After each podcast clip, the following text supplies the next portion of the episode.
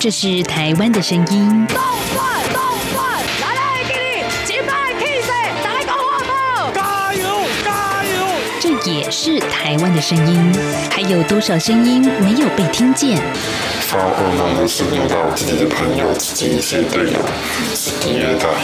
未来你打算在台湾定居吗？呃，可以的话当然定居嘛。这边怎么说也是一个民族自由的地方。每个人都有可能变成那少部分人。你没有公益，你不能维护基本的人权，那你就没有完全的安全。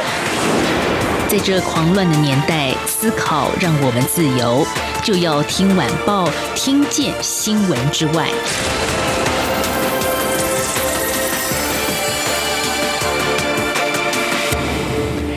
欢迎收听就要听晚报，我是宛如。今天是十一月十九号，星期四。我们在礼拜四的单元啊，是跟天下合作。那这个礼拜呢，诶，来谈到的是 CSR 在天下频道的专题报道，跟大家来介绍了一个概念。这个概念真的今天要听好，这是关键字哦，哈，叫做 DJSI。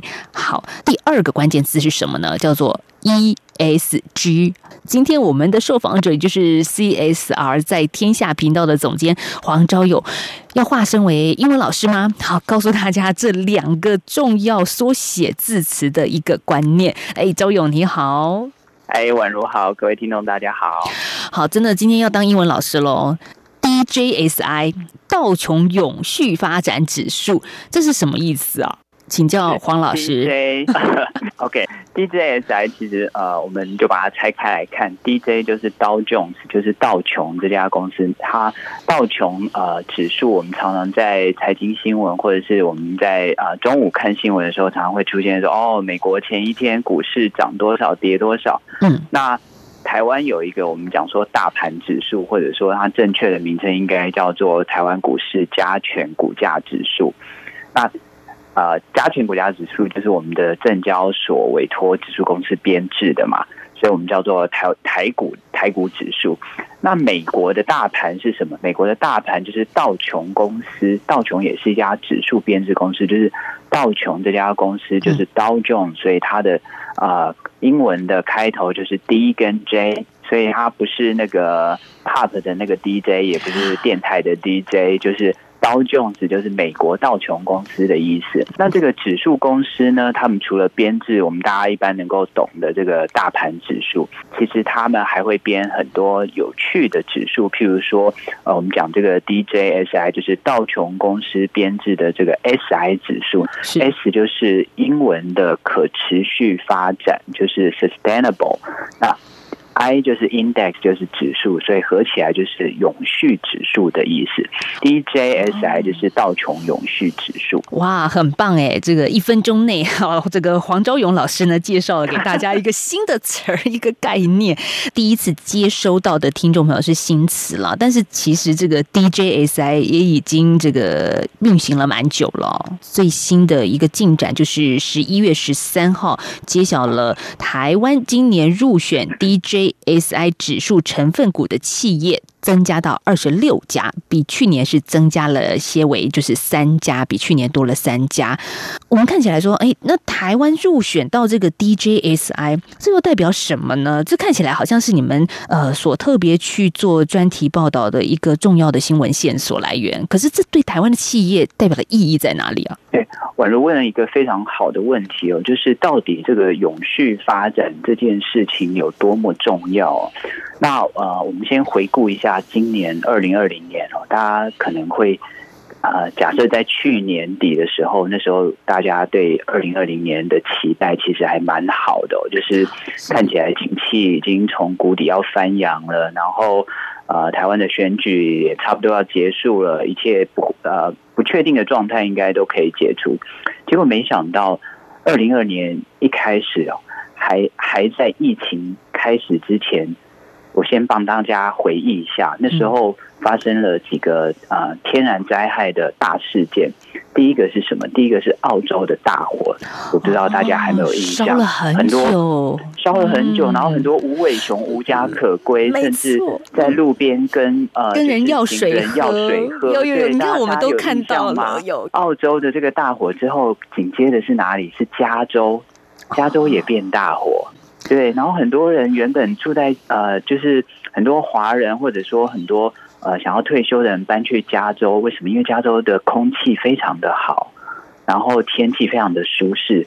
结果今年的加州大火，让他们在那边看到说：天哪，这个呃，一旦这个就是空气不好的时候，加州简直就像沙漠一样。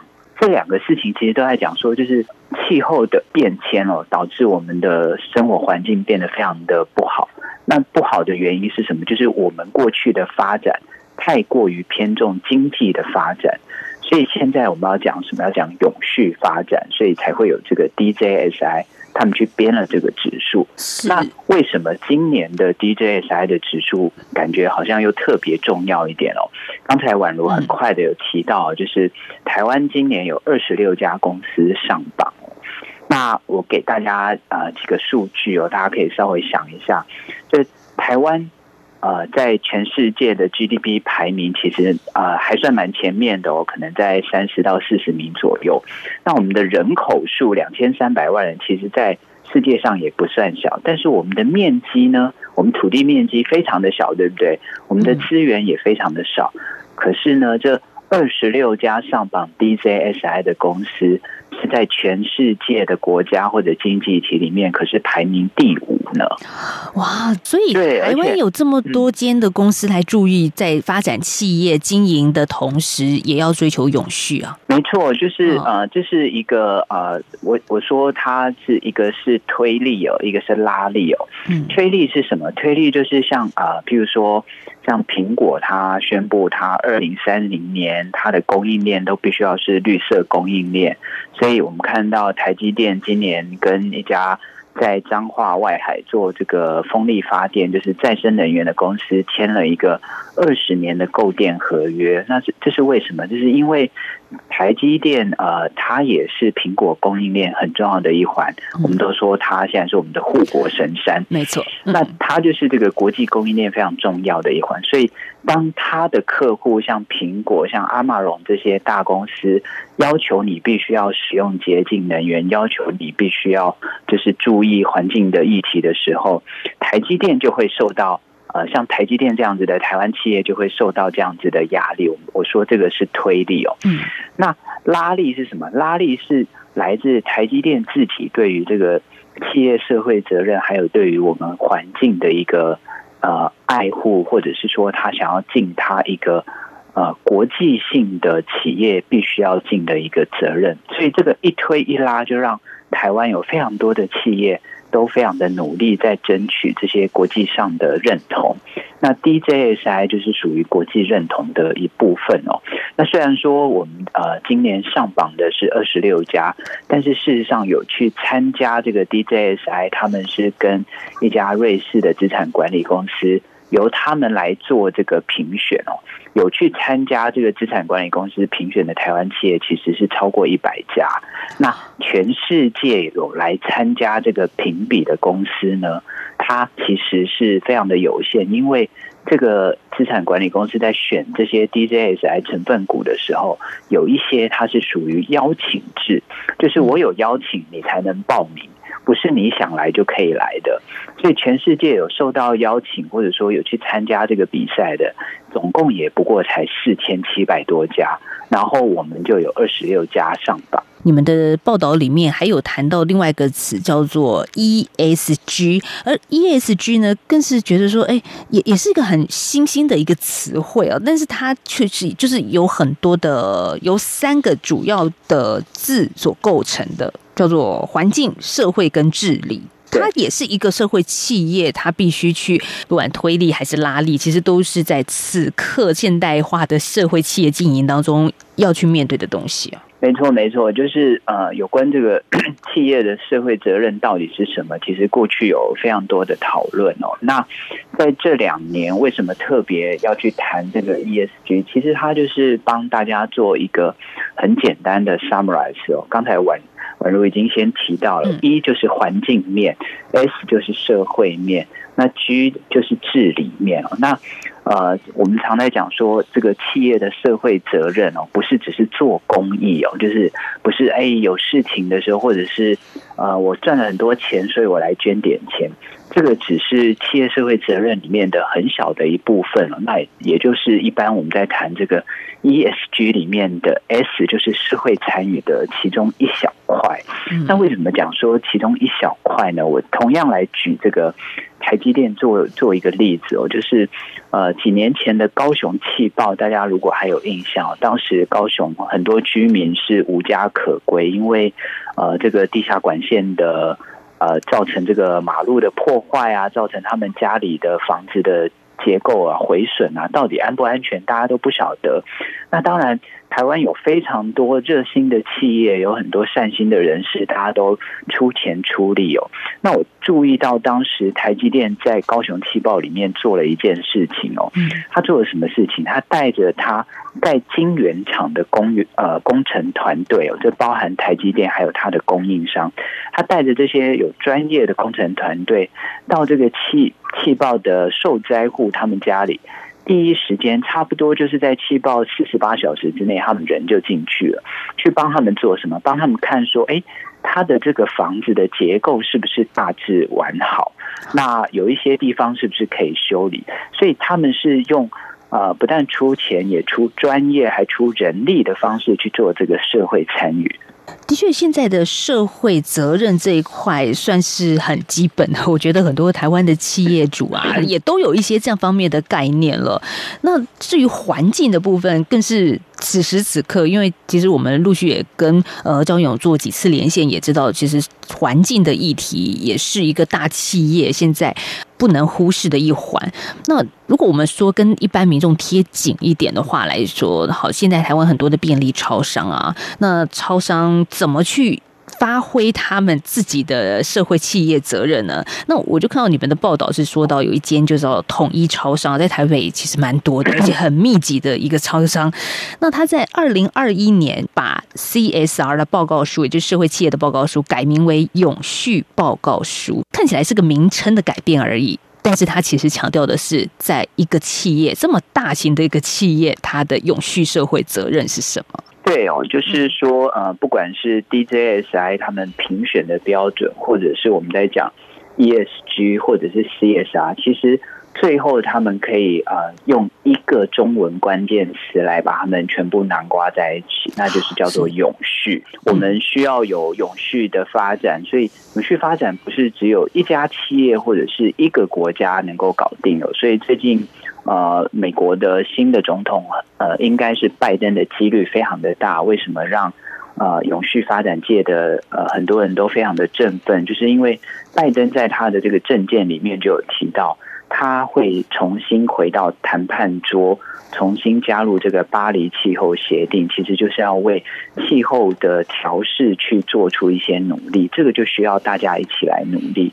那刚才宛如提到这个呃，我们大家生活中大家很难缺乏的这个小企业，他们在啊，就是在台湾开始呃，就是台湾政府公布这个限塑的政策，就是在去年的九月之前。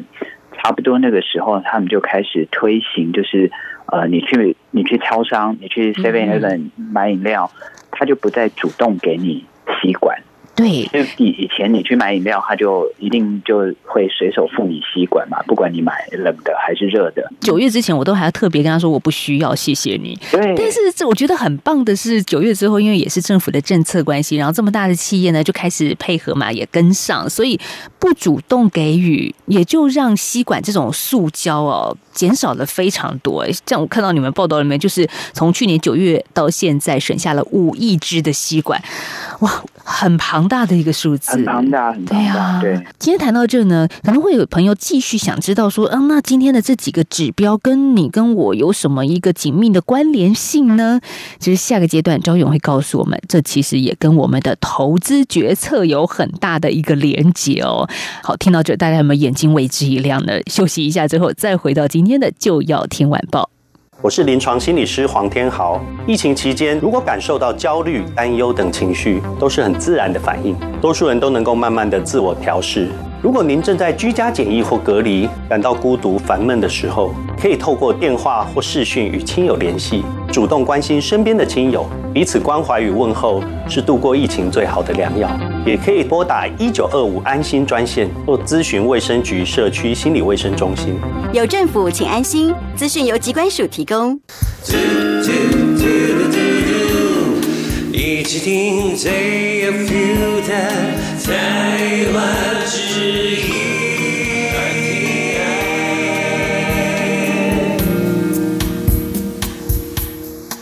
继续回到就要听晚报，我们在今天访问到是 CSR 在天下频道的总监黄昭勇。其实昭勇一直以来哦，你们在这个频道里面很注重的是企业的社会责任啊。那好吧，那我们一般人哦，其实感觉是有一点遥远，因为感觉就是大公司或者护国神山型的公司在做的事情。可是呢，我看到你们的专题里面还有讲到一个，我觉得呃，可能现在有在投资股票啦，可能会注意到 ESG 对投资市场的投资方来说也是一个评估的一环，这就很有意思了。因为看起来好像永续跟投资两者是两码子事啊。啊，对，有以前我们都 都说，哎，呃，我只要想办法降低我的成本，提高我的竞争力，然后我就可以赚到很多钱。赚到很多钱之后，就会有很多人觉得，哎，我的 EPS 就是我的每股的获利的能力很强，他就会来投资我的股票。但现在呢，大家发现说，哎，假如你是用环境的成本，或者是用一些剥削的方式在赚钱的话，你这个企业的形象可能没有这么好。企业的形象没有这么好的时候，就即便你再会赚钱，可能将来你都会遇到一些麻烦。所以麻烦就是你可能会呃被罚钱吗法规啦，对，或者被罚钱啦。嗯我们譬如说，呃，有一些企业它的这个污水排放没有做好。那你就嗯碰到这个呃，刚好被集合到，或者是出了一个什么大大纰漏之后，我们就会发现说，哎，环保单位就会常常去企业这边集合，因为我要确定你有没有改善嘛。对那你你想哦，原本我假设我是一个呃竞争力很高，我是产能满载的一家公司，今天要来集合，我是不是生产线可能就要暂停一下？嗯，或者我可能就得要分出一部分的人力来接待这些集合的单位，那你的竞争力就有可能会下降。这个还是比较被动的状况哦。那另外一个就是假设。现在有两家公司，我跟你的竞争力是一样的，但是我的呃环境保护的措施，我对员工特别好，我对股东特别好。那如果两个公司投资人只能选一家的时候，宛如你会选哪一家？哦，当然选对员工好的这一家喽。对嘛？所以大家就发现说，哎，你只是会赚钱，好像也不太够哎。因为如果嗯你的企业形象不好，你不是一个负责任的公司，可能慢慢投资人会离你而去。那我们今年其实，在金融市场这样子的现象还蛮明显的哦，就是呃，我们可以看到为什么呃最近美国股市有一个大消息哦，就是呃电动车特斯拉它要成为道琼指数的成分股。那道琼指数的成分股是什么概念呢？美国的道琼指数就是等于他们呃，就是我们所谓的大盘指数。嗯，那台湾的大盘指数是把所有的上市公司加权之后除以他们各自的权重变成一个指数，也就是说，只要你是台湾上市公司，你就是大盘指数的成分股就的一份子。嗯没错。但是道琼工业指数，就是我们常说，哎，美股现在上两万多点，快要过三万点，这个指数它其实只有选三十档公司的股票，哦，所以你能够成为这个道琼指数的成分股，一定你可以代表当时的产业的气氛，你可以代表当时金融市场的价值。那 Tesla 就是特斯拉这家公司呢，下个月就要成为道琼指数成分股的一一份子，它就要成为这个三十分之一，我们就可以知道，像 Tesla 这样子非常。呃，做环保产业的公司，就是现在这个时代大家觉得非常棒的一个价值。嗯，也是一个这个产业的龙头指标之一啦。那我看到呃，你们在报道里面有提到说，像 EPS 的分析师只能决定什么时候买，但是呢，哎，要听好了，研究。ESG 的团队可以决定要不要买，也就是赵勇刚刚所提到的，到底这个社会这个企业它是不是满足了社会企业责任跟永续发展呢？这其实也决定了你我的荷包，就是你的投资标的要不要选择这一间公司。好，另外你们还有一篇呢，是谈到说，哎，我们一般民众像一般吃的巧克力啦，或者是哎，在国外常常看到，比如说美国是合法可以买卖的手枪枪支。产业哦，其实都跟我们今天所谈到的主题社会企业有非常非常大的一个关系。没错，呃，我们先来看刚才宛如提到的这几个啊，包含像手枪啊，包含像这个巧克力，这些大部分都是美国的案例哦。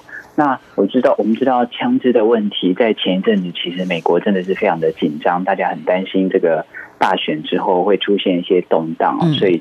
听说很多，我看新闻，很多人跑去这个超商去他们的这个超市买枪，因为他们的枪是开价贩售的哇！所以我们在台湾真的是非常的难以想象，感觉这种武器离我们很远。所以像在美国，他们就有发现说，哎，如果你是啊跟军火相关的行业，银行开始慢慢的，我就不要贷款给你了。为什么？因为我啊，银行就会觉得说，第一个。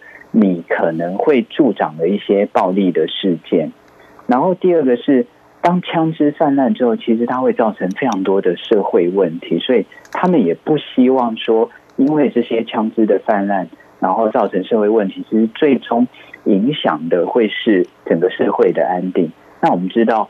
银行是做什么？银行做的是一个信用的行业。嗯，那信用最需要的就是社会秩序的稳定。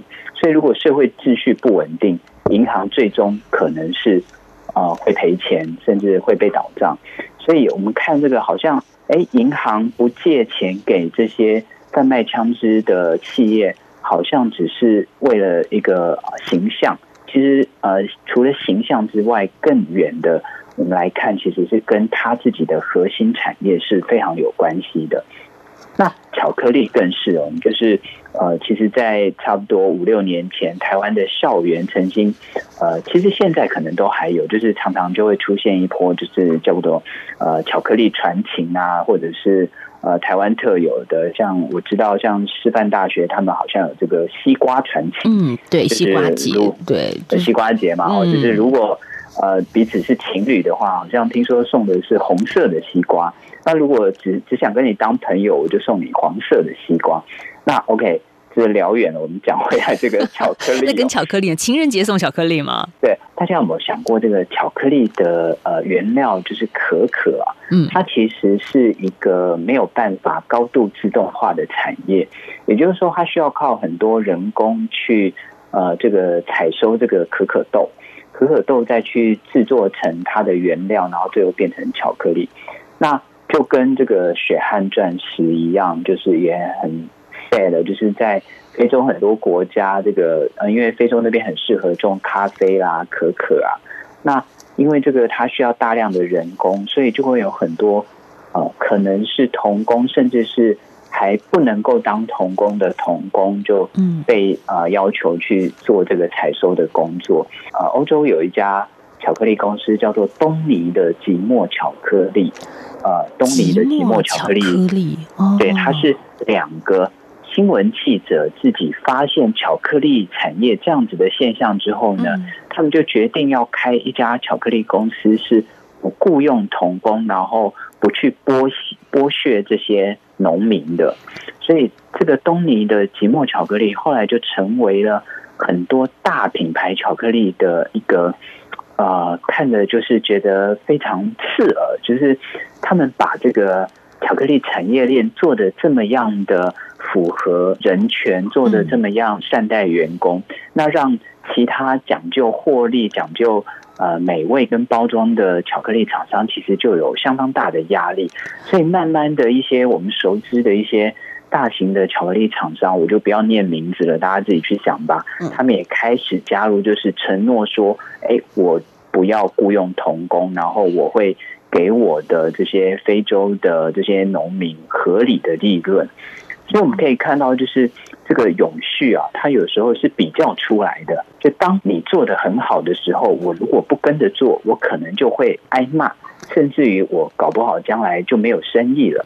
所以它跟我们的生活有什么关系呢？就是永续是今天的第一个中文关键字，第二个关键字我想要跟大家谈一谈，就叫做责任。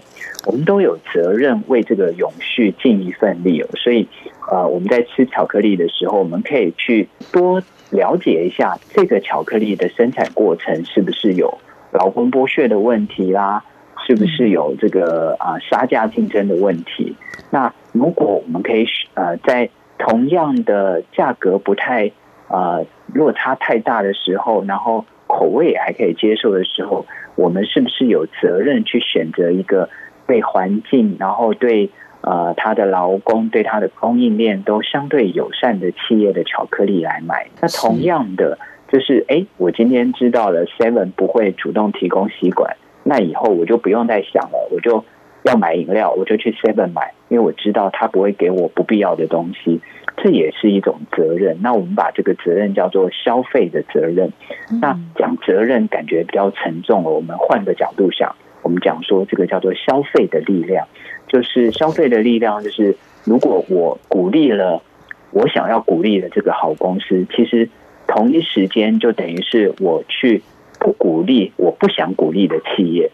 这个逻辑大家应该很容易理解，就是当我只有十块钱，我要去买东西的时候，我在 seven 买了，我显然就不会再去别的地方买。但是我呃，因为 seven 做了友善环境的事情，所以我鼓励这样的行为的同时，我也等于是让其他还没有做到这个友善环境的企业，可能也想要赶快跟进。对，不然就没有生意。好，就是给他一种压力，就是大家要一起正向的成长，正向的面对这个永续的环境。然后，甚至呃，刚昭远常谈到说，很重要的，你买巧克力感觉是个浪漫，是个心意。可是背后如果不是一个公平贸易的环境，或者是有压榨劳工童工的情况，那那个巧克力怎么会好吃呢？没错，没错。嗯，所以消费者的力量绝对是有它的力道是会出来的。是我们台湾有一群年轻人在大概九月九月底的时候，他们就有上街头，他们就是为了气候变迁上街头。那他们提出的诉求呢，就是希望政府把这个提升气候政策的层级到总统府在还有这个行政院。啊，还有就是要尽快提出台湾版的这个 Green Deal，就是呃 Green Deal，我们知道就是在这个呃新冠肺炎之后，各国都有提出非常多的振兴经济啦，或者是产业纾困的措施哦。在这个同时呢，欧洲跟呃许多先进国家，他们提出来的这个振兴经济的措施呢，就特别还去想到了说，如果我们这一次为了要呃，振兴经济，但是又走回传统的老路。所以走回传统的老路，就是说我用一些呃不太去友善环境，那甚至是他就是用环境成本去换取大家的荷包这样的方式。即即便是我们能够走过这一波的经济的呃的 suffer 哦，但是很快的地球的反扑会让我们再次。遭受到非常大的挑战。对疫情之下的冲击可能是短暂的，但是如果用了不适切的手法的话，那未来的反扑应该会更大啊！所以最后我想跟大家就是也稍微广告一下，就是呃，到底怎么样可以了解 ESG 跟永续之间的发展，还有到底我们负责任应该要负到什么样的程度哦？我欢迎大家可以上我们脸书粉丝团，叫做“事业啥在天下”。嗯，那我们就特别邀请了跟 ESG 永续相关的行业，像我们的主管机关金管会的主委黄天木，包含像花旗银行，还有就是林子伦，呃，就是行政院节能减碳办公室的副执行长，请他们现身说法，来跟大家聊一聊什么是 ESG。所以大家上这个呃 CSR 在天下的脸书粉丝团，就可以看到相关的影片，用听的也可以来了解。永续跟责任到底是怎么回事？大多数人了哈，其实都是一个站在消费者的立场。那其实消费也会产生力量，而这个力量也是我们现代人应该有的一个责任哦。哦，我们在今天访问到的是 CSR 在天下的频道总监黄昭勇，谢谢昭勇今天跟我们的连线喽，谢谢，谢谢宛如，谢谢各位听众。好，那我们明天再聊，拜拜。